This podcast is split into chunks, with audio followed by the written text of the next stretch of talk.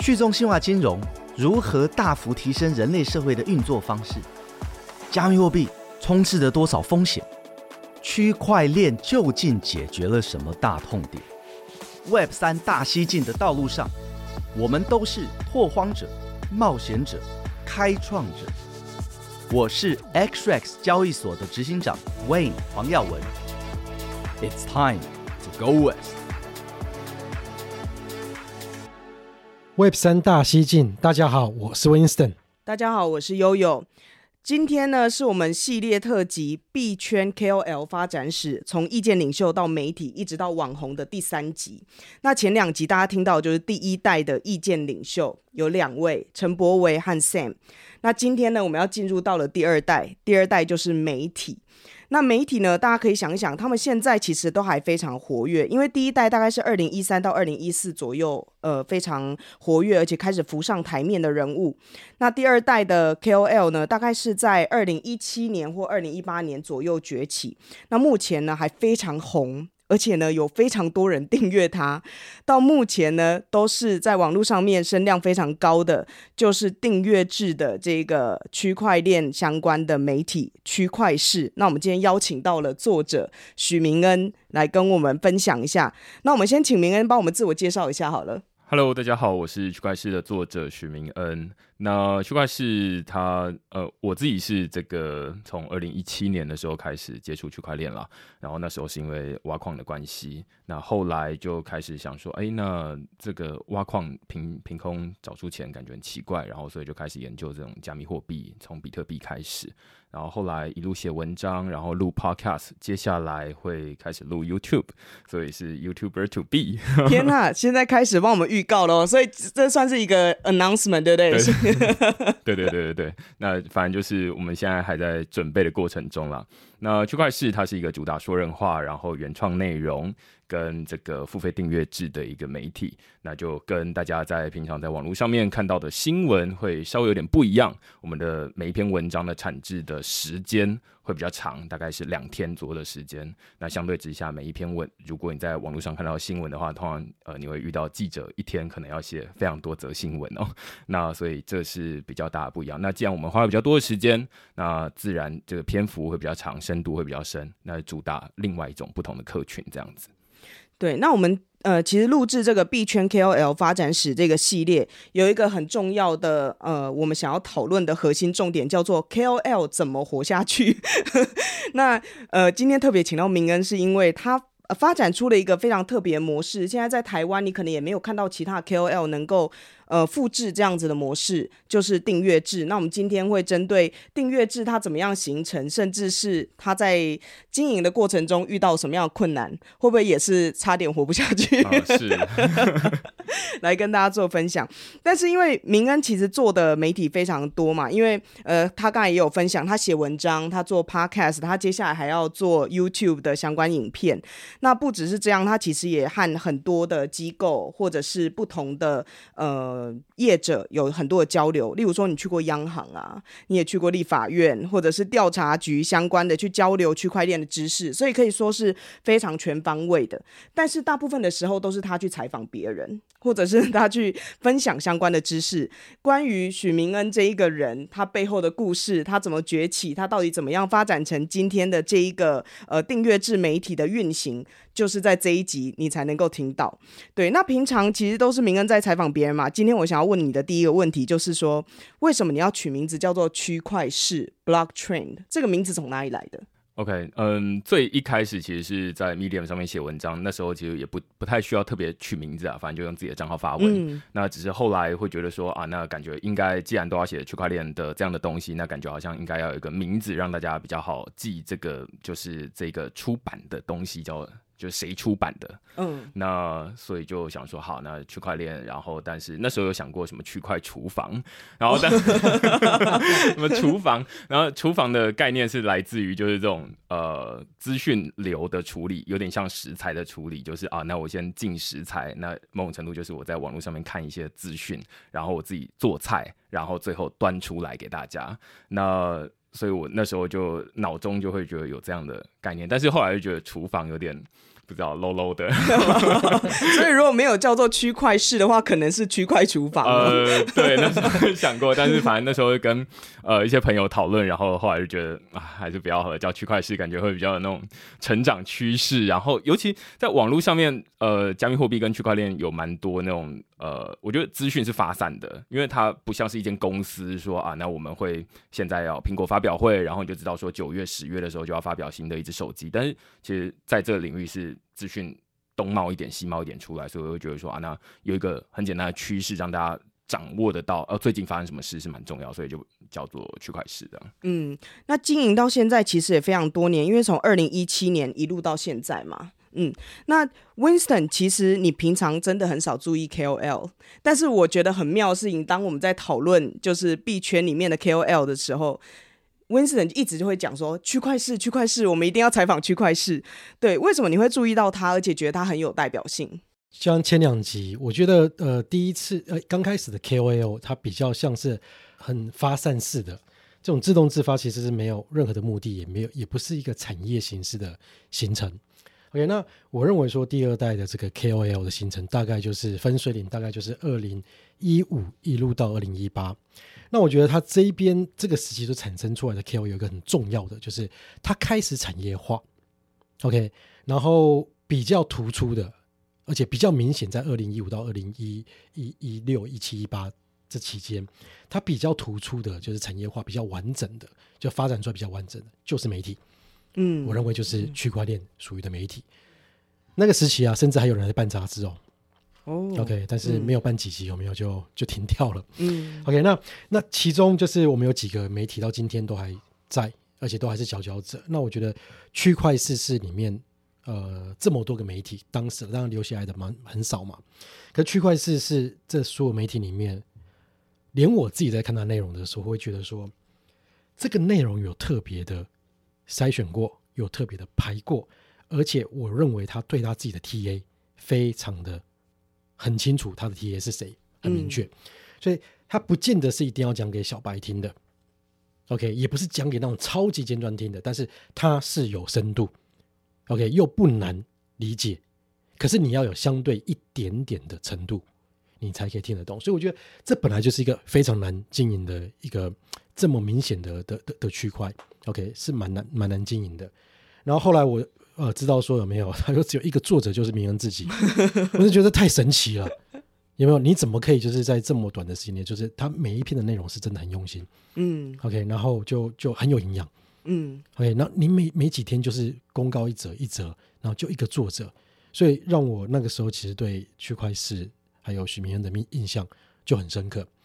那后来就是嗯，当然就是在几次的接触起来。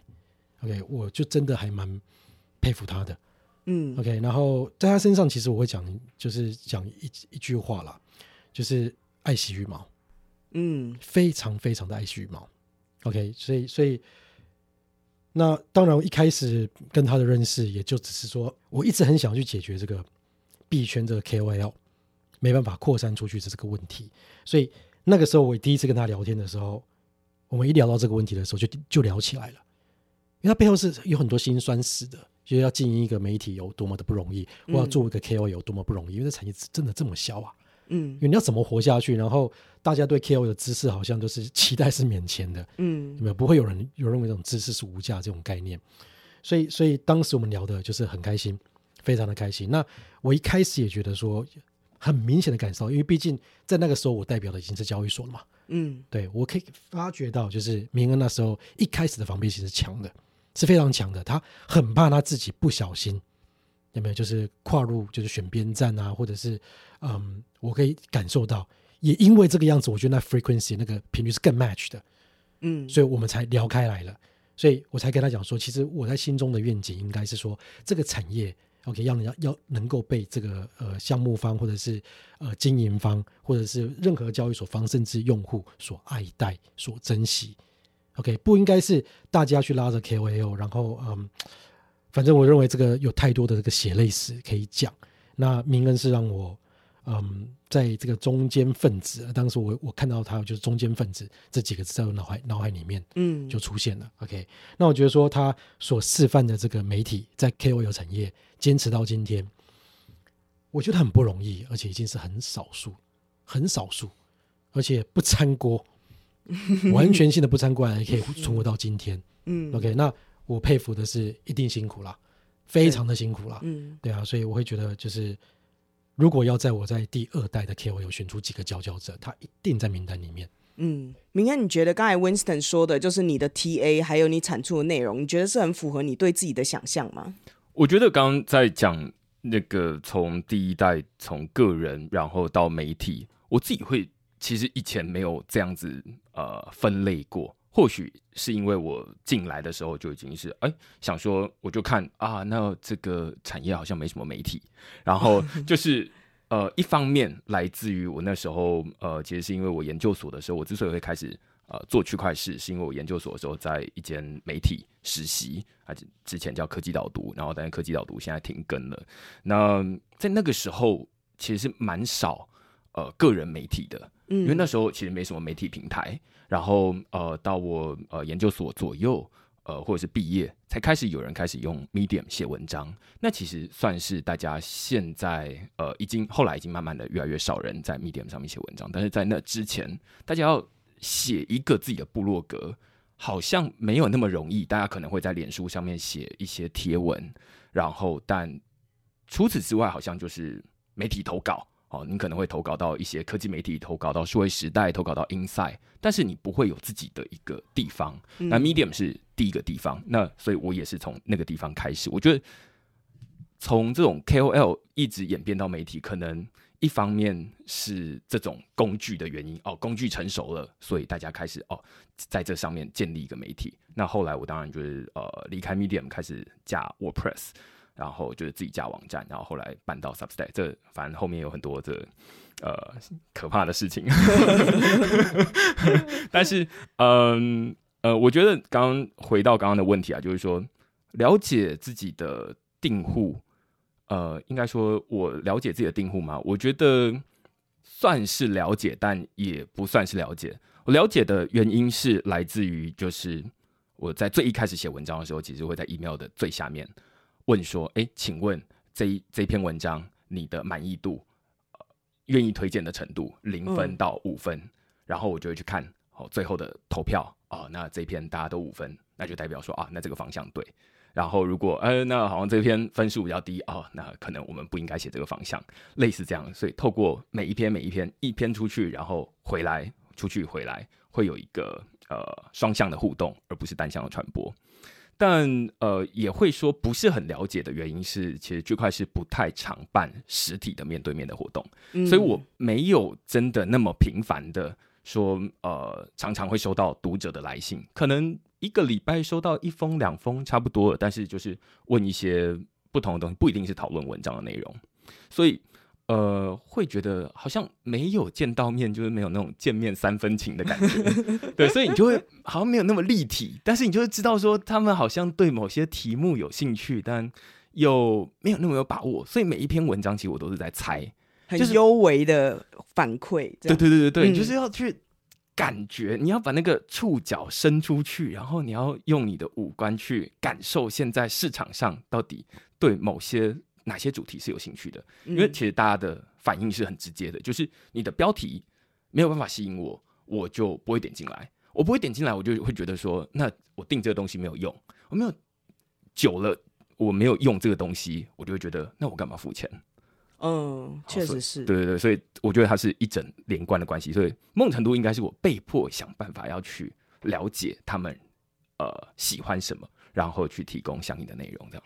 那我们在这边也帮明恩呼吁，就是如果你是他的读者的话，他很希望得到你的回馈，欢迎跟他说你喜欢什么，不喜欢什么，这样他可以制作出更好的内容给你。对，但我觉得我有一个问题是说，就是可是毕竟这个产业它还是这么的小，你对比其他的媒体，它能触角很多。有一个电子产业，它有这么这么多个，有呃记忆体的，有半导体的，也有这个一般的制造业，也有就是周边的这个服务业，它有这么多个触角可以去做。所以话题是它的，它题材可以很多，可区块链发展到现在就这样子，它其实题材不够多。你怎么样可以去制造出一直维持这样的内容？你不会疲惫疲乏吗？我觉得这这个是一个很好的问题，或者是说，这是我每一次写文章。呃，现在每个礼拜区块势会写两篇文章跟一集 podcast。那呃，两篇文章，第一篇文章是在礼拜二出刊。那通常我是每一篇文章要准备两天的时间嘛，刚最一开始介绍的时候说过，所以我觉得礼拜天、礼拜一的时候来准备。那通常是礼拜天找题目，礼拜一写文章。其实找题目虽然看只是看而已，因为我觉得我去听其他的创作者他们怎么去找题目，例如说听敏迪选读，他就说啊，那我大概每天花半个小时的时间去看。全世界的事情，我就想说，是不是我很废？就是就是对，但因为像敏迪选读，它基本上在讲的是国际的局势，还有一些政治啊、战略上面的变动。全世界有这么多个国家，然后跟台湾有互动又这么多，所以它题目好找吧？对对对，哎、欸，也不是说好找啊。敏迪选读我没有要那个，但是相对来说多元。对，嗯。然后我觉得，我就觉得说，那但是我每一次要找到一个，就是想要让我花一整天下去。研究，然后写出一篇的题目，我都觉得好困难哦。尤其是在熊市的时候，嗯嗯、牛市的时候，大家的兴趣其实是很明显的。你会在感受 PTT、感受 Dcard、感受这个脸书上面大家的讨论，你是很明显的感受到大家对某一个方向是很有感觉的。但是在熊市的时候，你会，我我也会感受到大家的这个关心程度是涣散的，而且很低迷嘛，因为那个整个气氛就是。呃，冷空气，然后这样子 重压，对对对，所以你会有点抓不住。当你要去写某一个题目的时候，你会有点抓不到大家现在到底看什么，或者是关心什么题目。嗯、实际上，这很难抓的很主要原因就是，其实大家也就是不关心。所以我就啊，我就觉得说，好，暂时不要看。其实币价跌的时候，大家不就这样吗？就会叫你这个把交易所的 App 删掉嘛，然后就不要看嘛，然后等下一次牛市的时候再重新载回来，你就会发现钱变多了嘛，类似这样子。那所以我觉得，呃，我觉得对产业新闻也是这样，就是大家可能就是啊，那在这个熊市的时候可能比较不看，然后但是这也变成说啊，那我每呃熊市的时候的挑战了，最大的挑战就是说，啊，想办法要去呃。看到底哪些题目是大家有兴趣的？那但是我觉得题目也不算很难找。其实说呃，crypto 这个产业现在已经大家会把它更扩大一点，或者换一个名词叫 Web Three。那 Web Three，我觉得就已经呃离开了本来的加密货币。我觉得最好的对比是二零二三年现在跟。二零一七年我刚开始写的时候，二零一七年我刚开始写的时候，我觉得 ICO 一堆啦，对对对对，或者是我其实是从比特币开始，就是会讨论币的机制，然后会讨论挖矿，会讨论。当然那时候大家对这些主题是有兴趣的，但是我觉得怎么讨论没有办法离开钱。没有办法离开那个币本身。嗯、那你要讨论 ICO，有人可能说啊，那我要用这个加密货币来这个改变电影产业，对不对？那但是最终还是要讨论到，那你到底币的运作到底怎么做？你的商业模式怎么运行？那我觉得那是你会感觉好像绕一圈，然后最终呃，怎么又回来币了这样子？那呃，我觉得二零二三年。的状态会比较不一样的是，哎，现在开始会有比较多，例如说啊，有人在做 IPFS，然后他们会可能会想要把这些文章放到这个去中心化硬碟里面去，那等等的，它的讨论已经不单纯只是钱本身，而是扩大到整个资产类别，就是除了钱之外，我们可能桌子也是一种资产，那房子也是一种资产，那我觉得它现在的资产已经越来越。呃，多元，所以我会比较像是从这样的角度去切，说啊，那有不同的主题可以讨论，这样。可是偏偏这是大家想听的内容吗？对，这个这个就是 这个就是不好说。对，这个就是要看。然后我后来我其实会觉得这不是大家有兴趣的，大家其实最最有兴趣的还是跟这种钱有关，因为这最 最直接嘛。怎么赚钱？买哪一个币？然后价格现在多少？之后要多少卖掉？这样子。对对对对。你如果有个标题是。一夜暴致富有没有？那一集就是往上冲了。好，那我们今天这一集就叫一夜致富 KOL 发展史，教你怎么好难呐、啊，真的 教你怎么如何成为一夜致富的 KOL，财富自由这样就红了，这样对对，但其实就是会觉得这个也回头来形塑现在我觉得媒体的样子，就是说，因为现在大家有兴趣或者说比较有反应的是跟钱比较近的。这些资讯，所以呃，需求是长成什么样子，供给当然就呃对应它的需求。那所以就会变成说啊，那现在大家会说啊，媒体感觉好像都讨论这些东西。但我觉得区块链的商业模式，因为某种程度是来自这个，呃、应该说现在就是建立在付费订阅之上，所以呃，我好像相对于大家会比较有一些余裕，不用去争取大家的眼球，而是大家会。可能会愿意给我一些机会，因为他愿意付钱，某种程度代表一些信任。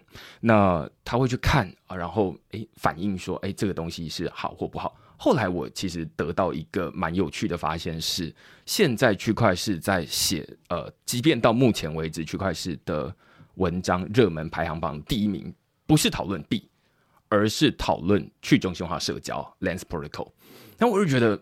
这个很神奇，就是后来发现说，哦，那好像我们的互动，慢慢的、慢慢的，我会让大家会觉得说，啊，那 crypto 或者是 Web Three 这个领域，不只有钱有趣而已，它还有很多跟我们本来的既有的认知不一样，通常是颠覆既有认知的那种呃模式，大家会觉得有兴趣。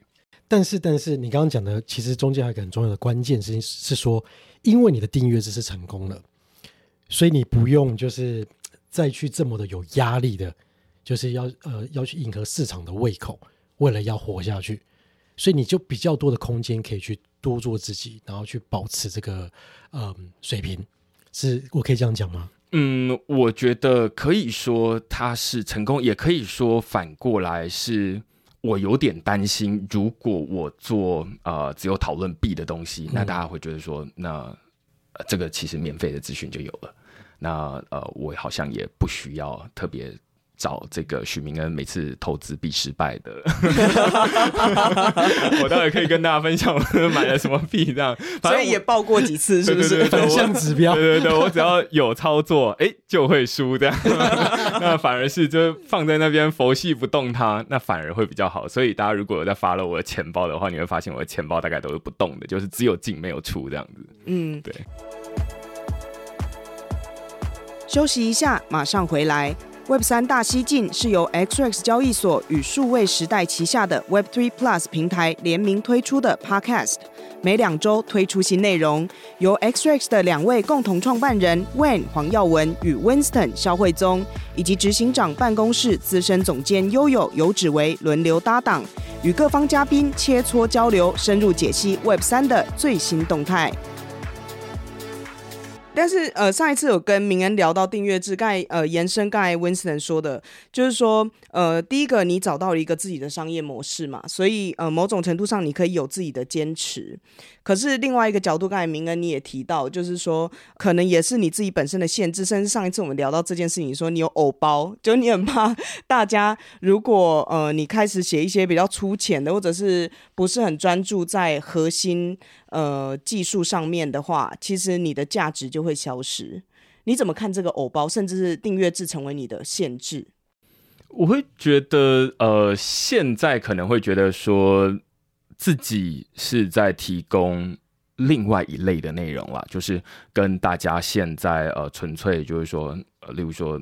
以最近的新闻为例，好了，这个 PayPal 它推出这个 PayUSD 美元稳定币。那其实同样这件事情可以有非常多不同的报道的角度。那呃，例如说，大家如果在 Twitter 上面看到的讨论的话，可能会讨论说啊，那大家发现说哦，原来拍拍 USD，它也跟 USDT、USDC 一样会被强制冻结。然后，如果你是本来很熟悉 Crypto 领域的人，你就想说。这什么废话？我也，我也，我当然知道啊，这就是，就是，这就是合法的要求嘛。那也有人会去想说啊，那我去看他们的城市嘛，然后发现说啊，他们用 Solidity 零点八版，呃，零点四版本，然后现在已经零点八了，他们用很旧的版本，然后这可能是其中一个角度。但我觉得，呃，区块势在呃写文章的角度，我自己某种程度是从。呃，可能从以前开始就是这样，就是我以前就会跟我以前大学读电机系，然后呃，我每一次回家回台南的时候，我都会跟我爸妈解释说，哎，电机系到底在读些什么东西？我们在学这电子学、电路学这些东西到底在做什么？虽然我不是成绩特别好，但是我会有兴趣告诉他们说，哎，这些他们到底跟电机系什么样的关系？那我自己。其实我爸我妈也有在订区块势，就是他们也会固定收到，然后他们会听。他们要付钱吗？啊、呃，他们不用。我想说，他们也是其中一个贡献者。对，我会送他们，但是他们就是会听，然后呃，就是我会在写的时候，我会有个对象感，就会觉得说，哦、呃，那他们呃，应该说我写的这篇文章是要连他们都听得懂的。那他们的资讯来源主要来自哪里？可能主要来自于电视，来自于政论节目。那甚至没有像大家追踪这么多的这个 KOL 或者是媒体。那所以我在写这些东西的时候，是需要诶、欸、向他们解释说啊，那呃像这个 PayPal，其实台湾很多人没有用过 PayPal。对，它虽然在美国很红，但是台湾其实没有太多场景要用 PayPal，所以我们我就必须要从这个台湾人的角度。这是美国的媒体不会写的东西。美国媒体如果再去解释什么是 PayPal，大家就觉得说，你当我白痴吗？就在台湾，然后解释什么是 Line，这样子。对对对对对对。那所以我觉得这是台湾的媒体的一个很大的独特的地方，就是你必须要知道你的读者是谁，然后回去产出你的内容，然后过来就是说，呃，你可以有很多不同的角度。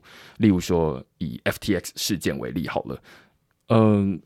当时候在去年底，FTX 刚倒闭的时候，蛮我那时候看到很多的呃媒体主，尤其是这个新闻报道媒体很大嘛，然后大概都是从哎呃外人的角度，就是去谴责说啊，你看你们就是这么爱去这个贪这八趴吧，你看现在倒了。嗯站在一个道德高处，然后指责你就是因为贪心，所以遇到这件事。对，然后就跟你说加密货币，就跟你说虚拟货币不可靠，就是不要去做。你看你现在受伤了吧？那这种呃比较像是家长式的呃管教的方式。但我觉得呃，身为行内人或者是身为这个圈内人，我觉得。我可以有不同的角度去讨论这件事情，或者是你比较有同理心吧，你就是跟大家一起嘛，也是这个圈子里的人。对，所以呃，我觉得一个很大的区别就在于说，大家一定看过之前几年新闻报道，大家都会批评记者为什么，例如说啊，这个台风天的时候会去问这个灾民说，哎，请问你们家怎么样？然后 你现在感觉如何？对对对对对。那但是我觉得我会比较自我定位，不是一个媒体，也不是一个 KOL，而是一个。在这个领域里面的人的，我也是其中一份子，所以有时候我会说啊，我是这个有点像是这种不分区立委的这样的感觉，就是我也是国民之一，所以我想要写出来是在这个我在这里看到的所有的事情，以及我们在这里面是怎么想、怎么看待这个世界。我觉得这是现在无论从这个国外有国外的观点，那台湾要有台湾的观点。然后，即便是在台湾，同样的媒体，你可能也蛮少看到，呃，他是用自己就是参与者。即便他是参与者，他可能也很容易，因为资讯从国外来，可能从中国来，可能从美国来，他很容易影响，然后就会变成说，哎，他好像虽然是自己是本地人，但是讲的一个外国的视角。那我觉得这是呃，区块是非常希望避免，甚至我会呃。想要主打的一个特色，但是这这其实蛮困难去 differentiate，就是你很难告诉大家说啊，你看就是有这个差别，所以自然会有很多的读者，有一些人在以前的时候他会说，哎，币圈媒体这么多都免费啊，为什么就你要付钱？好，那我觉得那是要。多看，然后看久了之后，他可能会慢慢的知道说，哦，原来这是不一样。然后他产出的时间可等等等等。虽然我这件事情我还没有办法解释的很好，但是我觉得，呃，看久了可能大家就会。你解释的很好了，而且很有脉络啊。对啊，这个了不起，很佩服。对，而且过去呃这样子算起来，应该也已经六年了。嗯，然后你写的文章也上百篇了嘛，然后做的 podcast 基本上也有超过两百集了。然后我看到呃网络上有资料是说，你的订户其实不只是台湾人，虽然主要是，但是也有来自美国、中国、香港跟新加坡。然后反正大有人订也有人退嘛，但是来来回回加起来大概有一万五千个人。其实你也影响非常非常多人，很多的媒体也不一定有你这样的影响力。就是能够真正的直接的接触到他们，而且针对一个深度的主题，不断的去书写。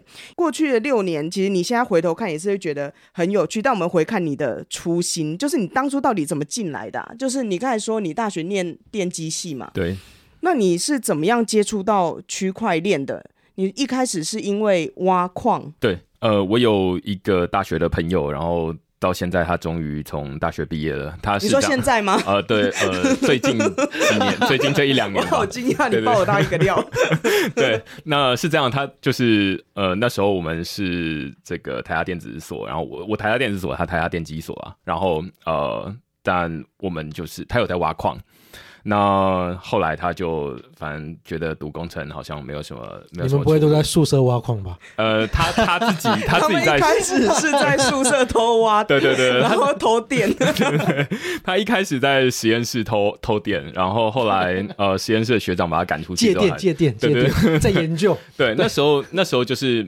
这学校其实也没有什么样的政策，根本大家不知道挖矿吧？因为大概是前两三年，可能加密货币比较夯，所以开始有一些大学发现它电费暴增，才发现有学生在挖矿。对，那你们那时候是二零一七耶，很早。其实其实二台大算算是发现的蛮早的，就是他就不愧是第一学府，对对对，他就呃告诉大家说，哎，这个呃不能在实验室跟宿舍挖矿，所以他本来是从实验室，然后后来搬到宿舍，然后。所以，当然宿舍现在学校又说啊不行，那所以他就搬到同学。那时候我已经毕业了，搬到你家，对，搬到我家，偷你的电话。呃，我我显然是知道，然后但呃，反正那时候是我有跟他，因为我那时候对加密货币不是那么了解了，然后他就说，哎、欸，我想要挖矿，然后搬到你家，然后我就说，哦，不要。然后他就说：“但我已经在你家楼下了。”这是什么同学？对，所以 OK，那好啊，那那那就放吧。然后呃，所以最一开始我接触加密货币是因为被强制放矿机。那我就想说啊，那这个感觉是很耗电嘛。那我就说，那你其中挖到了一部分，就挖几张显卡是挖我的钱包，那几张显卡就挖你的，这样呃。我才有钱付电费哦。那时候挖的是以太吗？太对，那时候挖的是以太。嗯、那呃，于是我就开始会 po 一些文章，然后 po 一些贴文，就是 po 照片说啊，那这个呃矿机好像没有想象中的热哎。然后哎、欸，我身身边有一些朋友，他们就发现说，哎、欸，我有在挖矿。那时候挖矿算是蛮潮的一件事情，现在也还是很潮、啊。现在现在算是夕阳产业，就是 对吧、啊？那九妹会拍那个矿难嘛？那但是就已经。那那那时候算是蛮多人会想要试试看的东西。那其中一个朋友是我之前实习的呃公司的老板，就周清华，就是科技导读的，读嗯、对科技导读的作者周清华。那所以他就说：“哎、欸，那你要不要试试看写呃关于区块链、关于加密货币的内容？”然后我就说：“啊，那好像可以啊。”然后我就呃开始写这样的东西。然后他就最一开始就说：“哎，你可以从比特币的论文开始。”我猜。他的直觉猜，呃，比特币那时候是大家对最有兴趣的东西。虽然那时候已经满地的 ICO，然后很多不同的内容，但是好像从来没有一个人中文的内容去认真的解释比特币的来龙去脉。那那时候大概可能已经有一些 KOL 以前做过，但是那是一个自媒体开始的时代，所以没有这样的一个媒体，那你就成立一个类似这样。嗯，可是我很好奇，就是因为你经营到现在，一定是因为收到一些支持啊，或者是很多人给你一些回馈，让你能够坚持下去，然后不断的产出跟不断付出时间跟精力去研究、去教育大家。那你第一次爆红的时候，那种感觉，还有那个题目是什么？为什么一瞬间很多人注意到你？我在那时候。在开始写区块链的时候，其实我还在当兵，所以呃那时候当一个很闲的替代役，我 在图书馆里面排书，所以我有很多的时间去看书这样子。那所以呃我就开始研究说，哎、欸，那时候开始要写区块链，是想要关心加密货币区块链的发展，到底有什么题目可以写啊？那除了很技术的内容，可能还是很技术的内容，所以那时候有。看到一个刚新出来的一个新的概念，叫做呃权益证明，呃 proof of stake。那其实 proof of stake 现在大家已经很熟悉了，就是你有在用以太币的话，你大概可能会把一部分的以太币拿去抵押挖矿，那就是赚那个质押的收益。但那是二零一七年，二零一七年大家对于 proof of stake 是完全这个一片空白的，陌生。对，大家只知道说挖矿。嗯、那我那时候看到 Proof of Stake 的叙述，它大概是很呃粗浅的叙述，它就是说啊，那 Proof of Stake 它是用来取代 Proof of Work，然后因为 Proof of Work 它会呃工作量证明它耗电啦、不环保啦等等的，那所以 Proof of Stake 是一个更安全的机制。我那时候看完就觉得，那我是从。Proof of Work 来的啊，对，你从挖矿开始的，对啊。然后我身边有这么多人，我那时候甚至还有朋友，就是他自己开公司，他就说我们公司也要建一个矿机，然后你跟你这个朋友一起来帮我们建一个矿机。我们那时候真的是半夜跑去帮他架一个矿机在他公司里面，结果我就发现说，哇，那什么？我们不是才刚架好矿机，你就要 你就要说我们要失业了是吗？然后，所以我那时候自己带着这份惊讶，我就呃写了这篇文章，就是矿工失业倒数，然后就是讨论 Proof of Stake 是什么样的东西，然后它接下来会如何取代 Proof of Work。但是我也有承认，那时候其实我对这个 Proof of Stake 的了解是非常粗浅，其实全世界都很粗浅。对，那时候也没有太多的讯息，对，也都是 concept。所以我其实。不知道竟然会拖到什么二零二一年、二零二二年的时候才上这样的东西。我那时候会觉得说，可能就是几个月吧，或者几个礼拜之后，它可能就要整个整个。难道软体改软体，感觉就是版本很快嘛？就是迭代迭代，然后感觉几个月之后大家就要没工作了哎？那怎么会没有人在讨论这件事情啊？然后所以我就写了一篇文章，然后来讨论这件事情。然后大家那时候其实是。很逆这这样的文章，其实在那时候是很逆风的，因为大家对于挖矿是很有兴趣。对，因为那时候二零一七年，应该以太币的价格是不断的上涨嘛。对，ICO 都还没报完。对，二零一八年才报完的。对对，对，对，所以那时候 Proof of Stake，他那时候就是写出了这个论文，确实当时造成了一个一一股很大的这个恐慌。对，嗯嗯嗯嗯嗯，对，然后所以呃写了这样的文章，然后大家突然发现说哦，有这样的东西，那。呃，我现在还要挖矿吗？那现在当然事后回头看，那时候写真是太早了，就是那时候可能这个概念才刚出来。那只是因为那时候告诉我的一些朋友，他自己是在以太坊基金会工作，然后他就负责研究 Proof of Stake，嗯，然后某种程度就拿到第一手最最初的这种很粗浅的概念，所以以为他已经要来了，但实际上没有这样。对，一直到呃。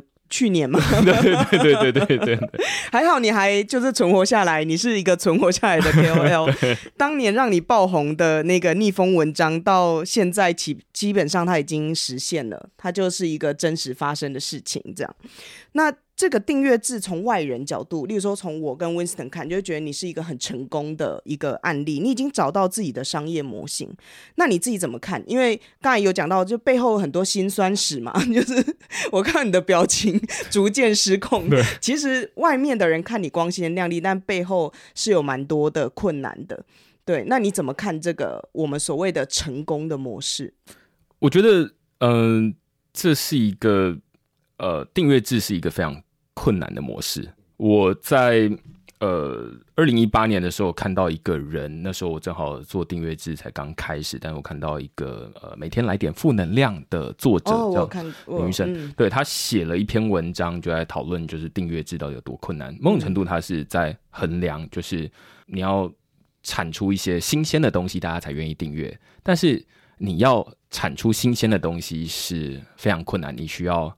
呃，非常呃费尽心力，你才能够留在原地。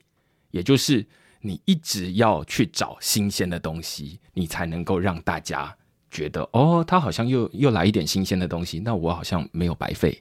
好，这是第一点。嗯，就是你要一直去找新的东西。但是 Web Three 或者是那时候的加密货币的产业有没有这么多新鲜的东西？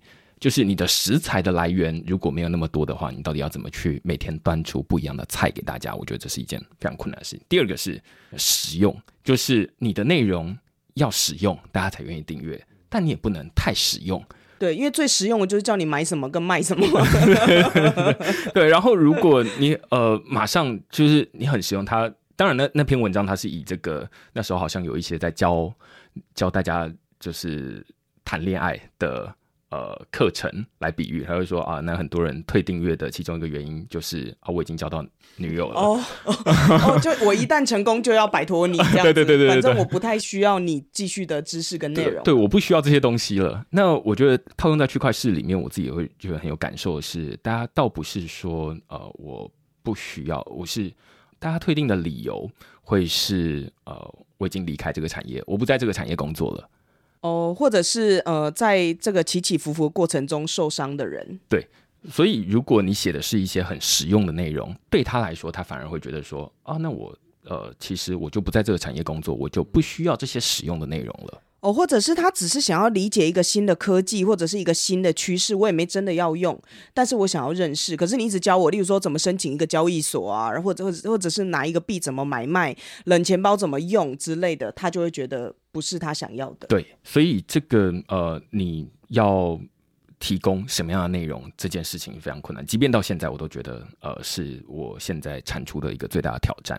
另外一个是你要产出的呃速度。其实，呃，产出你就是写出去，output 东西出去。但是，如果你没有大量的呃进来的速度比出去的速度更快的话，你很快就会干掉了。你就是你没有办法产出更多的东西。嗯、那所以，你到底要怎么配速？想办法。呃，如果你大家会觉得说，诶，一个礼拜写两篇文章，会觉得。很惊人，我都要读不完。那你可以想象，这我的生活是多么的悲惨。我就是需要去删掉、删掉、删掉很多呃，大家觉得不重要的东西。我觉得不重要的东西，大家不需要看的东西，然后最终调到这些东西，然后再想办法提供给你。所以，这是我觉得回应最一开始为什么。这一篇文章要花两天的时间去产出。对，大家可能收到你两千字，但你其实看了两万字，甚至二十万字。对对对，对这这是这是一个痛苦的过程啊。那除了呃这些产出之外，很重要一个还是销售，就是你要怎么让我除了自己写文章之外，我还想办法要告诉大家说，哎，你为什么要订阅？就你要把这个东西卖出去。所以呃，这整套订阅制有时候。以前可能有人问我，或者是之前有有问过我说：“诶，为什么现在你会怎么看？说现在市场上没有人在做一样的付费订阅制？”对，好像就只有你。对，我我我觉得我后来想一想，会觉得有一个很简单的答案，就是因为付费订阅制太自虐了，就是太痛苦了。它不是一个很呃很轻松赚钱的一个方式，它是一个你要呃全心全意投入，然后才能够。勉强维持在那里的一个一个模式，这样子。嗯，上一次聊到订阅制的时候，其实明明恩讲了一个我觉得很有感，而且我觉得你的痛苦来源可能也跟这个有有蛮大的关系。就是说，呃，如果我们要用 Web 三的观点去看这件事情，其实呃，我们常常在讲一个经济体里面要能够持续的循环或运作的话，呃，里面的参与者他的利益跟诱因要相符。对，就是呃，他们要做出什么样的贡献，那能够获得什么，然后他们愿意为这个去付出努力。谢谢您收听 Web 三大西进。如果您喜欢我们的内容，欢迎追踪 XREX Telegram、Instagram 以及 Facebook 中文社群，连接都在节目下方资讯。也欢迎追踪和订阅 Web 三大西进 Podcast，不要错过任何精彩的对话。我们下期再见。